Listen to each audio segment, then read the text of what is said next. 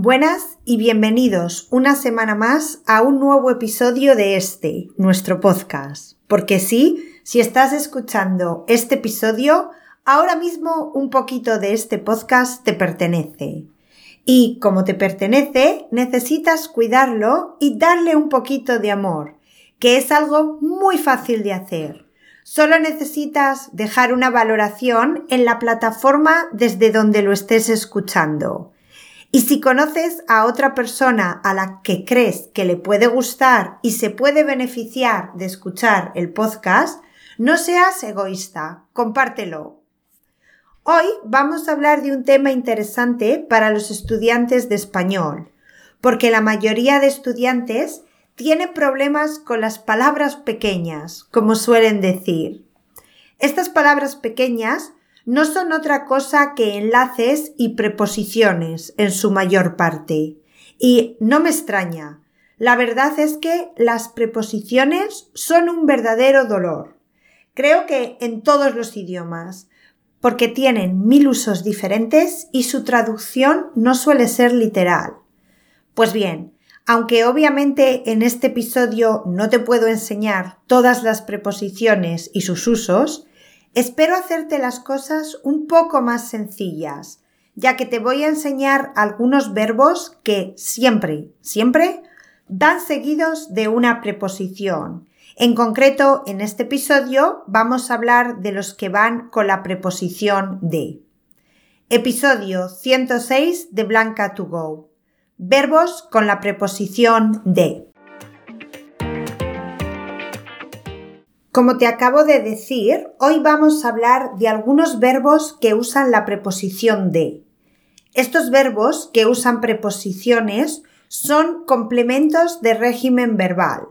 Son verbos que necesitan ir acompañados de otras palabras para completar su significado y siempre van seguidos de una preposición, en este caso la preposición de pero hay verbos que usan otras preposiciones.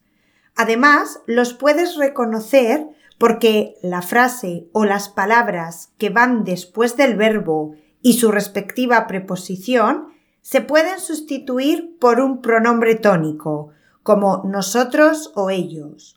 O también podemos sustituirlo por un pronombre demostrativo, como eso o esto. Ten esto en cuenta para que puedas comprobarlo cuando te hable de los siguientes verbos. Vamos a empezar con uno súper popular y que estoy segura de que conoces. Acordarse, que significa recordar algo y que realmente es acordarse de, ¿verdad? Por ejemplo, no me acordé de llamar a Carmen el día de su cumple. Vamos a hacer la prueba de si se puede sustituir por eso. Podríamos decir no me acordé de eso. Es verdad que si alguien nos pregunta, podemos no usar la preposición. Imagina que tu compañero de piso te pregunta ¿Has pedido el día libre para ir al concierto? Tú podrías responder simplemente Ahí va, no me he acordado. Mañana sin falta lo hago. Pero realmente estamos acortando, estamos economizando, porque lo que queremos decir es, ahí va, no me he acordado de eso, de eso que me estás diciendo de pedir el día libre. ¿Tiene sentido? Otro ejemplo sería si vas a ver una película y el protagonista es el crash, no sé si habéis escuchado el episodio 79, pero en él os hablaba de palabras que son necesarias para entender a los jóvenes y Crash era una de ellas. ¿Os acordáis de ella? Eh, ¿Habéis visto lo que he hecho? Acabo de usar acordarse de, pero ese no es el ejemplo. De todas las maneras, os voy a dejar el enlace a ese episodio en la descripción de este podcast, por si todavía no lo habéis escuchado o queréis hacerlo de nuevo. Y vamos al ejemplo. En la película que fuiste a ver al cine, el protagonista es el crush de una de tus amigas. La próxima vez que veas a tu amiga le podrás decir el otro día fui al cine y me acordé de ti. Pasamos al segundo verbo, que es arrepentirse de, que significa que no te sientes bien con algo que has hecho. Piensas que no deberías haber hecho o dicho algo o deberías haberlo hecho o dicho de otra manera. Por ejemplo, si has discutido con tu hermana y le has dicho cosas un poco feas, seguramente después te arrepentirás de haber usado insultos. Te arrepentirás de eso. O si sales una noche con tu amiga y bebes demasiado, al día siguiente probablemente te arrepentirás de haberte tomado esa última copa. O si fue una super noche y lo pasasteis bomba, podrás decir que no te arrepientes de nada. El siguiente verbo es enamorarse, que significa tener sentimientos fuertes o sentir atracción por alguien o algo, y que también usa la preposición de. Por lo tanto, diremos enamorarse de. Y como hemos dicho, puedes enamorarte de una persona o una cosa. Por ejemplo, me he enamorado del nuevo perrito de Ana. ¿Lo has visto? Otra vez, si seguimos la regla de la sustitución, podemos decir me he enamorado de él, del perrito. Igual, una amiga te dice simplemente me he enamorado sin la preposición.